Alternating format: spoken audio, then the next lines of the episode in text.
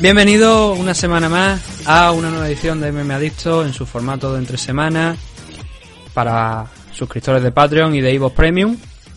Hoy va a ser un programa eh, más corto, no nos vamos a ir por como hicimos con ese UFC 249 que estuvimos dos horas largas hablando de la previa, porque hoy tenemos dos cosas que comentar. La primera es el evento de que ocurrió anoche, del mm, vamos a analizar solamente la main card por, ya digo, vamos a estar con el tiempo muy, muy injusto y vamos a analizar solamente la main card.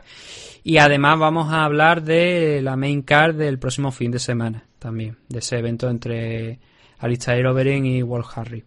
Y para acompañarme en este análisis y en esa previa tenemos desde la comunidad de Aragón a Manualia. Buenas tardes, ¿qué tal? A ver cómo, cómo depara esta tarde, ¿no? Tan, lluviosa para aquí, para, para los maños, que el tomatito seco se nos está hidratando y eso en las fechas que estamos nos estamos quedando un poco en Neysan. Aquí hoy, por suerte, ha llovido algo, pero tampoco ha llovido mucho. Lo que pasa que sí que es verdad que mañana decían que iba a caer la más grande, pero bueno. Vamos aguantando como buenamente podemos. Sí, aquí el problema que tenemos son las cerecitas ricas que tenemos aquí, que eso no son cerezas, hermano, que esos son melocotones, son grandes, vamos, como la cabeza de un gato macho. Y ahora con las lluvias estas, además estaba esperando que granizara por algunos puntos de aquí de, la comarca y bueno, esperemos que nuestros amigos los agricultores no tengan mucho problema con la recolección de este año. Mm.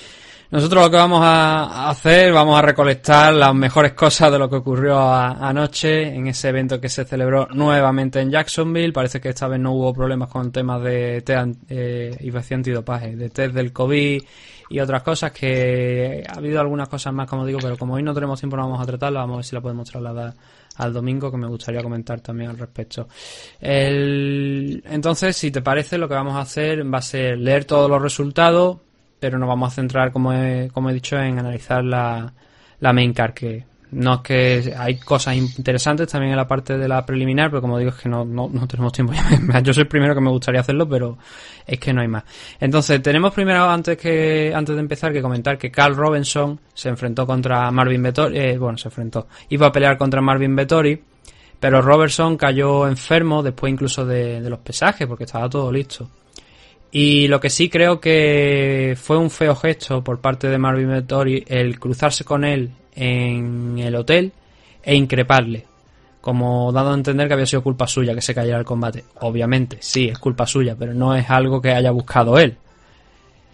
Ya, como eh, a mí siempre me gusta quitarle hierro a, estas historias, yo considero de que, que, también hay que ponerse en la piel del luchador que se ha preparado a muerte, que de verdad que no lo justifico para nada, y mucho menos las faltas de respeto, y más entre, entre compañeros pero hay que ponerse en la piel de ese luchador que, se va a enfrentar en la UFC, que es su momento, que está listo, que lleva mucho tiempo preparándose y ¡pla! cae una baja, se acaba la pelea. Hay algunos luchadores que lo podemos entender y bueno, pues nos vamos al restaurante Wok eh, Buffet más cercano y ahí nos desquitamos y otros pues que, se desquitan de esta manera hay que entender las dos partes de, de, la historia, tanto el que está enfermo como el, el pobre que tampoco puede luchar. Hmm. No, hombre, ya, son, es verdad que tú te estás preparando y tal, pero eh, en este caso es que creo que ha quedado demostrado que no ha sido por, por una cosa ni de corte de peso. Yo creo que no ha sido ni por el tema de corte de peso. Yo creo que estaba bien, lo que pasa que de la noche a la mañana pues el Carlos se sintió mal y, hubo que cortar la pelea, pues es lo que hay y no hay otra cosa. Además que son dos tíos que ya han peleado en UFC. Marvin Vettori de hecho me parece que tiene más experiencia que que Carl Robinson en UFC, entonces me llama mucho la atención eso de cruzarse en el hotel y empezar a insultarle como si él tuviera culpa de algo. Fue Carl, ¿no? El que, sí. lo increpó, vale. No, no, no, al revés, al revés. Fue Marvin Vettori que fue el... claro, es eso, es lo peor todavía, porque dice, pero bueno, vamos a ver, si él sale de la pelea, porque no le queda más remedio, después de, de, incluso dar el pesaje, entiende la situación. También entiendo a Marvin Vettori, porque pierde el día de paga, pero mm, eso es algo que tendría que comprobar porque esta semana hemos ido con retraso con respecto a los pagos de UFC 249 y a lo mejor si miramos los pagos de este evento puede que incluso Marvin Vettori haya cobrado por lo que sea. yo creo que tendrán un tipo, claro, tendrá algún tipo de contrato si en horas previas a, a la hora del evento eh, se cae la pelea. Entonces yo mm. creo que algo creo que cobrarán, pero vamos, sería mirarlo. Sí, ya te digo que es que no me parece que estoy seguro, estoy seguro que, que estará arrepentido de, lo que ha hecho, seguro. Mm. Bueno, eso me gusta pensar. los combates que sí se celebraron fueron los primeros de la car preliminar. Tuvimos solamente cuatro en la car preliminar, que es algo que normalmente llama la atención. Era un evento corto, no había muchas peleas ya de base. Y al final, con esa también de Carl Robinson contra Marvin Vettori saliendo de la car, pues quedó menos aún.